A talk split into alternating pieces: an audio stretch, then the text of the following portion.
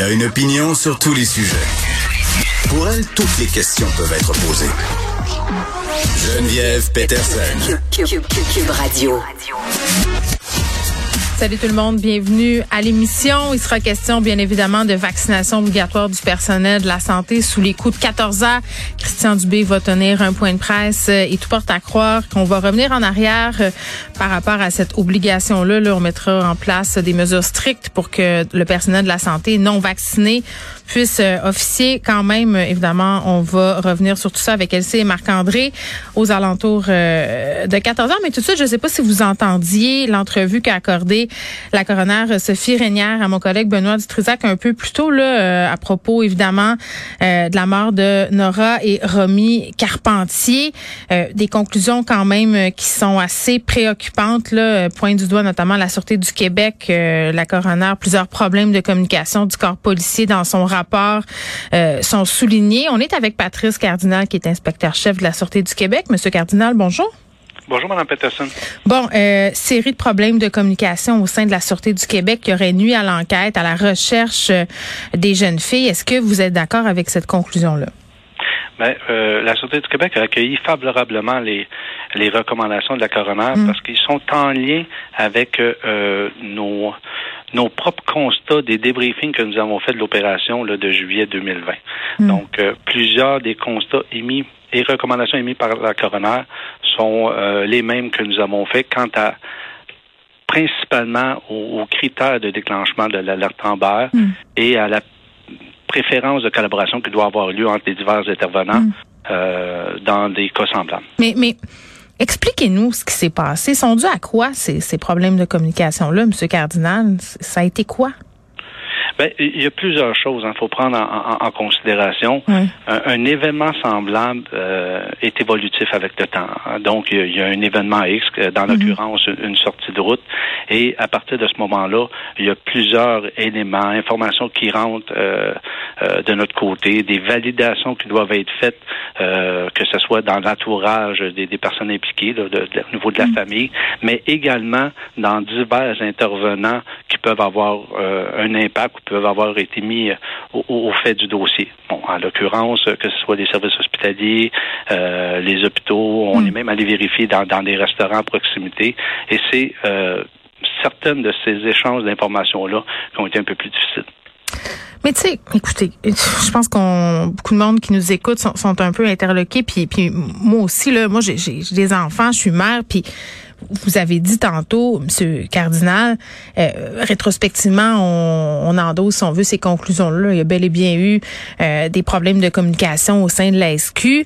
Euh, quand on lit des articles où on, lit finalement que cette mort-là aurait pu être évitée, mettez-vous à la place des parents, de vous entendre dire des mois plus tard que finalement il y a eu des manquements puis que leur petite fille pourrait être encore en vie. C'est, on en parle froidement, mais ça, demeure quand même assez inacceptable.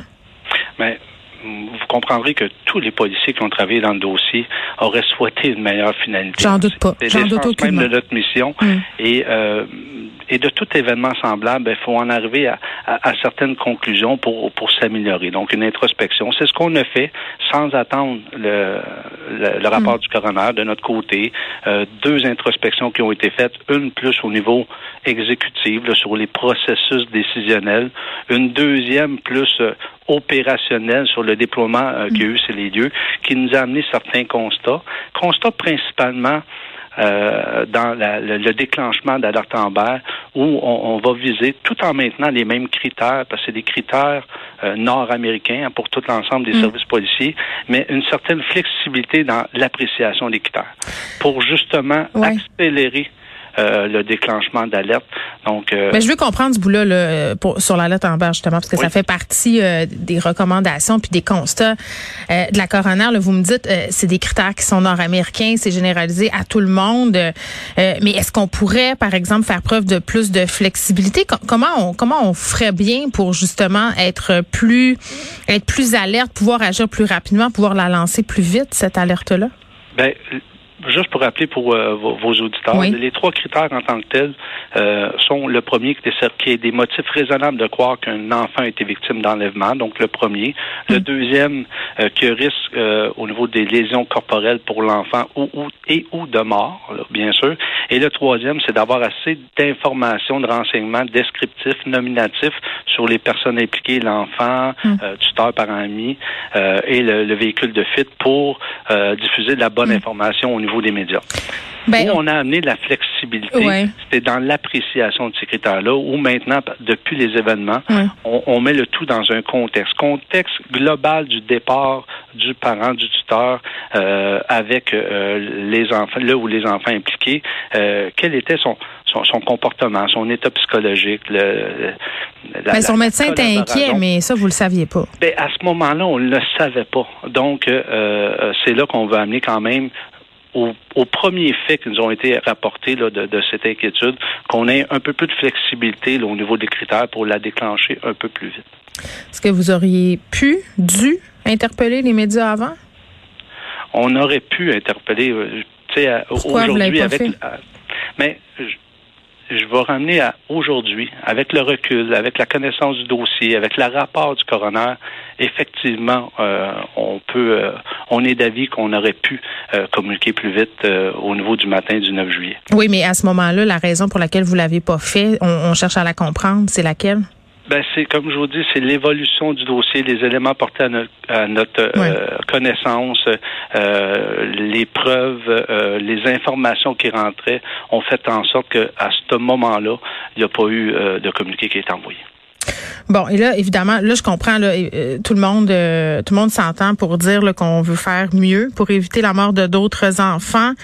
Euh, là, vous, vous, vous entendez, vous, vous acceptez ces conclusions-là aujourd'hui de la coroner. Qu'est-ce que vous allez mettre en place? Est-ce que, à part la, la, question de l'alerte en barre, là, concrètement, qu'est-ce qui va être fait, puis dans quel délai? Ben, déjà depuis les événements, il y a eu on, on teste, hein. on a des pratiques sur le déclenchement de l'alerte en vert qui est fait un peu plus régulièrement. On a revu euh, nos procédures, on a revu nos protocoles d'intervention, on a mm. diffusé nos protocoles à nos gens qui sont décisionnels. Donc, c'est toutes des choses, des rappels qui ont été faits depuis, euh, mm. depuis les événements. Et à tout le moins, pour exprimer la différence de avant et après, hein, pour s'assurer qu'on a progressé euh, dans notre processus, bon an, mal an, dans les dernières années, il y avait deux alertes Amber le déclenchées dans l'entièreté des services policiers. Depuis les événements, juste cette année, on est rendu à six alertes Amber de déclenchées. Donc, euh, ce qui nous permet une meilleure flexibilité, comme on disait tantôt, mm. un déclenchement quand même un peu plus régulier, sans toutefois perdre je vous mm. dirais, l'attrait de l'alerte qui se doit de demeurer euh, avec une certaine rareté. Mm mais euh, à tout de moins, le déclenchement se fait beaucoup plus vite. Donc, c'est déjà des apprentissages qu'on a eu. Oui, puis la coroner, là, par rapport à cette recommandation de la sécurité publique d'inscrire dans la loi sur la police l'obligation pour la Sûreté du Québec de créer, de maintenir une unité de coordination consacrée aux disparitions, là, de créer l'obligation pour tous les services policiers de signaler les disparitions à cette unité. Est-ce que vous êtes d'accord avec ça? Bien, on a déjà au niveau de la Sûreté du Québec une équipe dédiée euh, au niveau des disparitions euh, et il y a des travaux qui sont en cours là, qui sont issus du, euh, du rapport du comité consultatif sur la réalité policière au lequel on est en démarche avec le ministère de la Sécurité publique, avec les autres organisations policières pour regarder cette éventualité-là. Cette éventualité-là. Donc, c'est déjà des travaux qui sont en cours. Très bien. Ben oui, puis imaginez-vous là, cette pauvre mère, puis l'ensemble du public là qui, qui sait aujourd'hui ces conclusions-là, puis qui se disent que ces deux jeunes filles-là euh, auraient pu finalement être sauvées. Il faut plus que ça arrive encore, là, Monsieur Cardinal. Patrice Cardinal, qui est inspecteur-chef de la Sûreté euh, du Québec. Merci beaucoup. Merci. Bonne journée.